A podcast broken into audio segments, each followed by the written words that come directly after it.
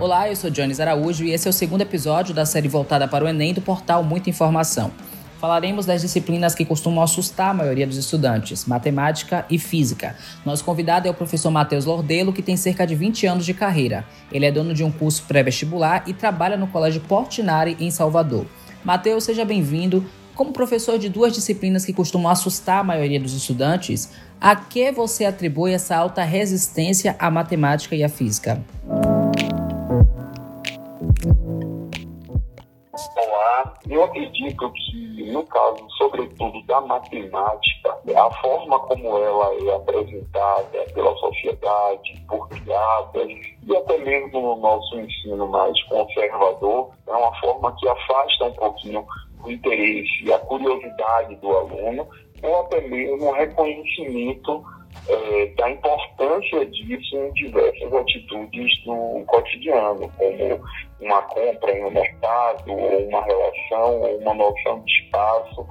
Isso não consegue, coloca como se fosse uma matemática muito distante da realidade do aluno, com uma elaboração que muitas vezes é exagerada, um, detalhamento que é exagerado, e isso gera um problema.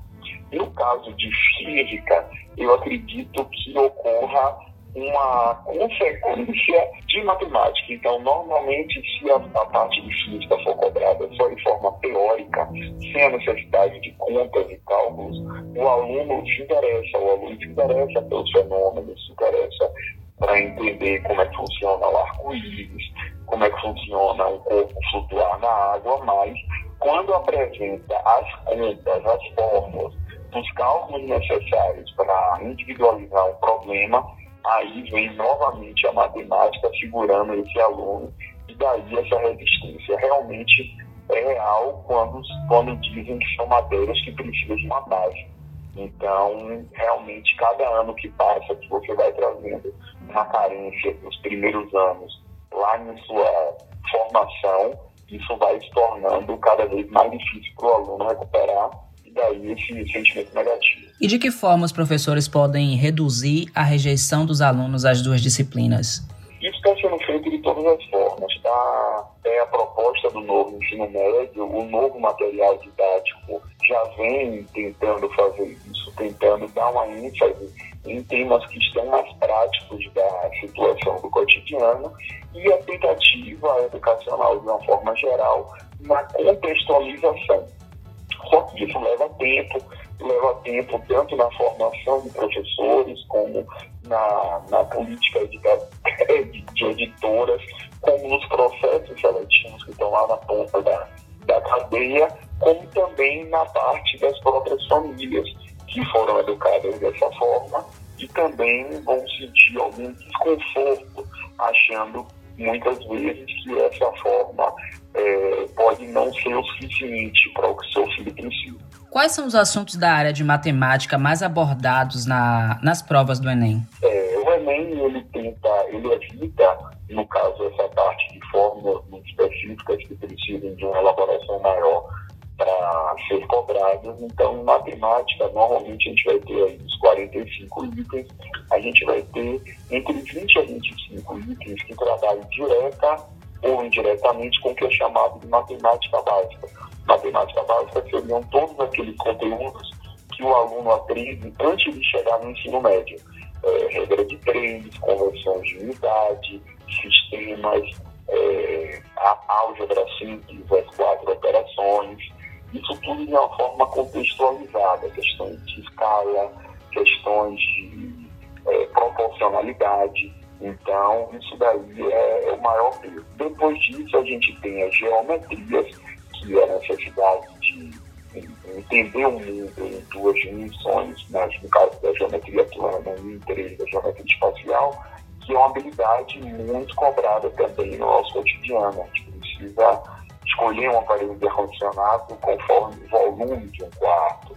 A gente precisa ter uma noção de espaço para saber o que vai caber dentro de uma caixa. Então, é, esses dois temas aí é, já correspondem aí, tranquilamente a mais de 60% da prova, um pouco mais de 60% da prova. Destaque também para funções, que é uma capacidade que é, relaciona duas grandezas, então várias situações de todas as áreas do conhecimento que trabalham com funções, que é uma forma, inclusive, de antecipar e prever acontecimentos. Então, nos últimos tempos, aí a gente vê um gráfico de dias no eixo X em função do número de óbitos ou do número de pacientes infectados. Então, com isso, você consegue ter uma visão do problema e a matemática sendo aplicada como função. Então, esses seriam esses três destaques de conteúdos. E na área de física, Matheus?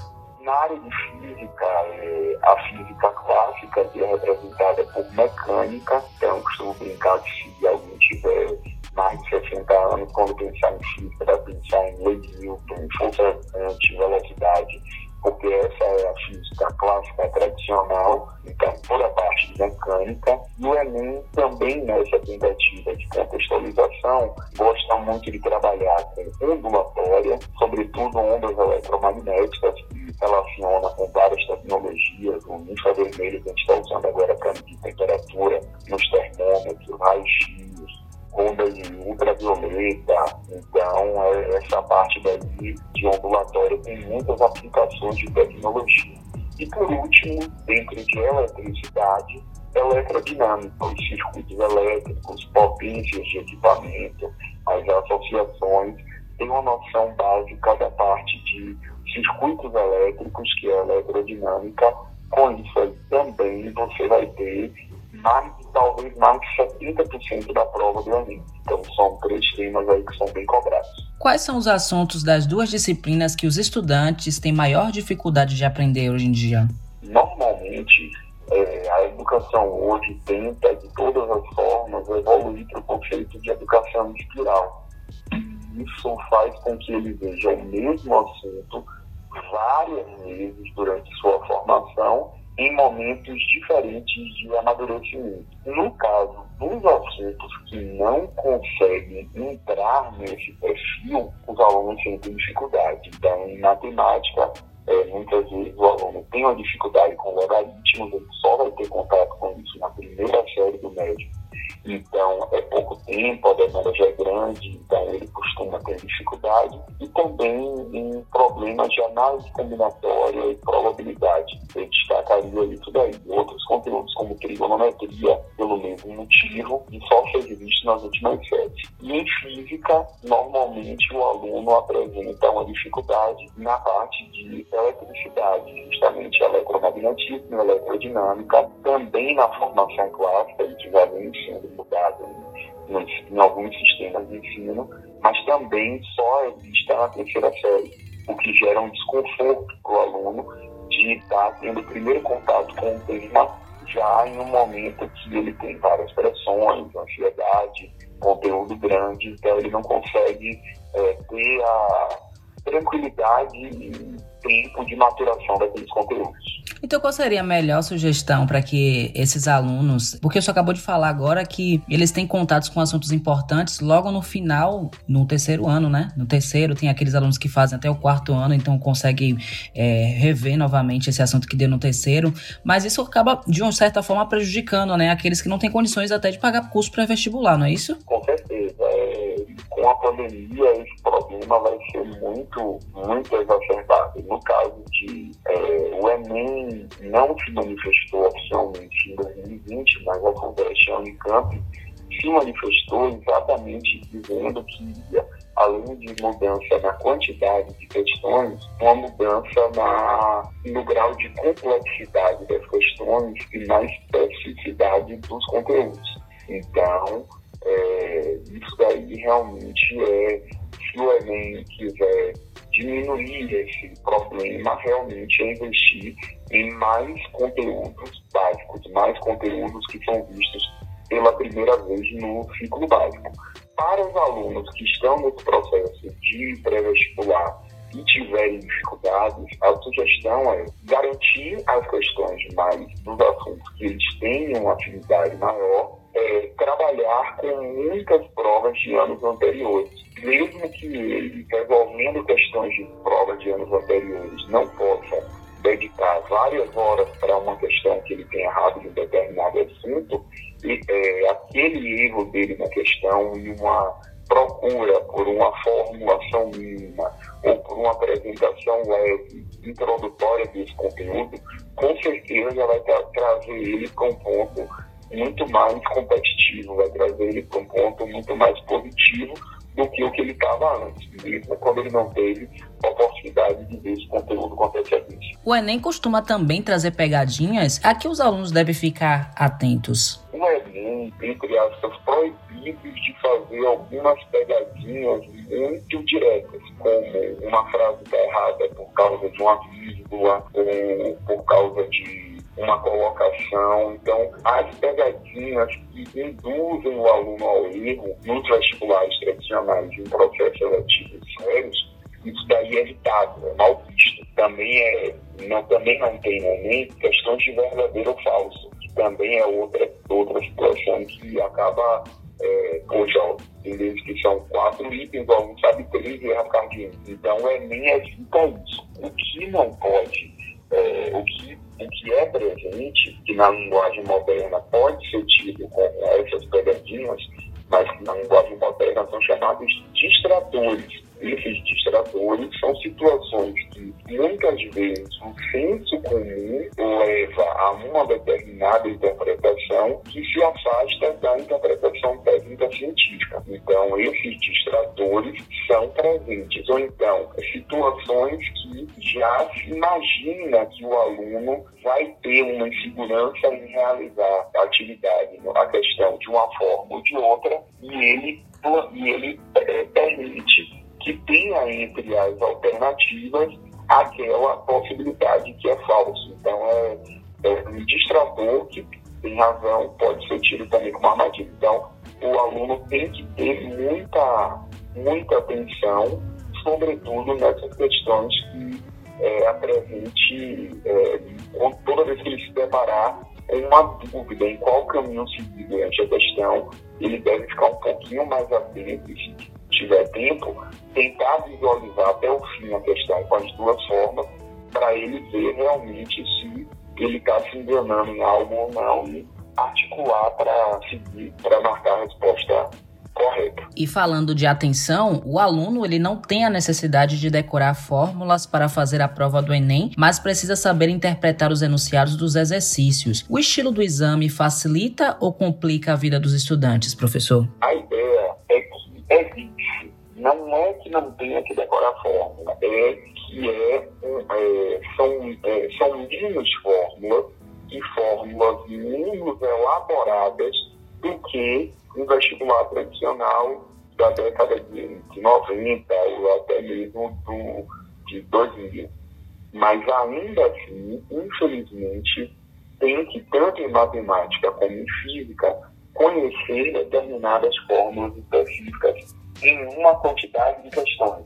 Então, das 45, nós teremos aí, talvez, até 20 questões onde o aluno precisa conhecer um formulismo em matemática, uma formulação, e em física a gente vai ter aí pelo menos 40% da prova também. Então tem que ter. Mas, por outro lado, imaginando que essa prova poderia ser 100% com questões desse tipo, já é uma evolução. Então, é uma evolução benéfica para aquele aluno que não teve a oportunidade de uma educação formal, com cursos pré-vestibulares, técnicas, que realmente o professor consegue agir como um grande facilitador, prevendo situações que vão aparecer na prova e preparando o aluno para cada uma daquelas situações. Então, quando você pega uma questão muito abstrata de conteúdo, de interpretação, realmente esse, é, essa vantagem meio que diminui em relação ao aluno que não teve opção a essa educação mais formal. Então, já por outro lado, para o aluno que está na outra ponta da tabela, que teve opção, teve oportunidade de, de cursos, de matérias isoladas, de bons colégios, para ele realmente é pior. A estrutura anterior, mantendo a prova 100% com essas questões, é, era um estímulo para. Um estímulo não, é potencializá-la de igualdade. Então, diminuiu a desigualdade, mas ainda tem um, um longo caminho para seguir e o novo ensino médio também está atento, tentando agir em relação a essa parte. Há também a preocupação de vincular as questões propostas a temas da atualidade e da realidade concreta. Neste sentido, que tipo de abordagem pode cair na prova? Essa parte de abordagem concreta, sem sombra de dúvidas. Mas essa parte de atualidade, muitas vezes, atrapalha um pouquinho o aluno, porque as coisas não acontecem na velocidade que ele imagina. Por exemplo, o INEP trabalha com um banco de questões que foi construída durante anos, talvez até mais do que uma década, e essas questões estão lá dentro desse banco de dados, são testadas, tem pré-teste, então não necessariamente é uma prova que vai ser feita esse ano, para esse ano, toda feita em 2020. Então, o aluno tem que ter cuidado com essa ânsia dele de querer atualidade e muitas vezes isso não, não repercute na velocidade que ele gostaria. Talvez o clima de redação seja o que mais rapidamente acontecendo um tema pode ser que seja explorado, mas mesmo assim é evitado temas assim muito contemporâneos. Mas, de qualquer forma, sim, é, essa necessidade de contextualização é uma coisa muito importante e só existe uma forma de trabalhar isso. Volume de atividade, treinamento de questões. Então, sem sombra de dúvidas, fazendo um grande número de questões do Enem, que é um vestibular que você lê a questão, já identifica a questão como diferente de outras coisas que você imaginava, essa atitude realmente vai melhorar. Você vai ganhando uma capacidade. O que é que eu preciso ler? Eu preciso é, observar mais o que parte da questão, sobretudo quando a questão tem um texto muito grande. Preciso ler o texto todo ou só uma parte? Quando eu vou saber? Então, essa parte só ganha praticando questões. Por fim, professor, quais são as recomendações gerais, a mensagem que você deixa para os estudantes que farão as provas do Enem este ano? Primeiro, tranquilidade, estamos chegando na reta final. É, a parte mais dura já foi feita, que é a preparação. Uma observação que eu gosto de enfatizar é quem tiver a oportunidade de fazer algum simulado presencial é totalmente diferente. Então, mesmo que vem fazendo simulado e está fazendo no conforto de sua casa, muitas vezes extrapola o tempo, muitas vezes dá uma paradinha, vai beber uma água volta, ou consulta alguma coisinha. Então isso muda muito. O momento da prova, passar o gabarito de 90 questões no dia, mais a redação no primeiro dia, a letra cai, a letra cai a qualidade, a impaciência. Então, quem puder fazer um simulado presencial, com certeza vai contribuir muito para criar rituais de treinamento, como eu devo me alimentar, quantas horas antes eu tenho que sair de casa, o que é que eu devo levar para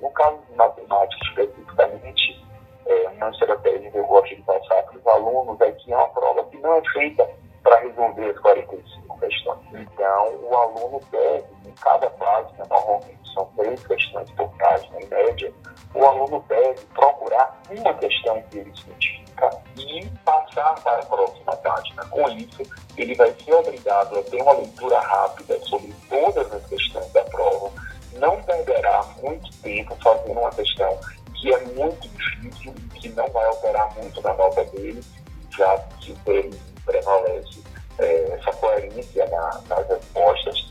E muitas vezes o aluno sai da prova é, dizendo que não deu tempo de fazer todas as questões.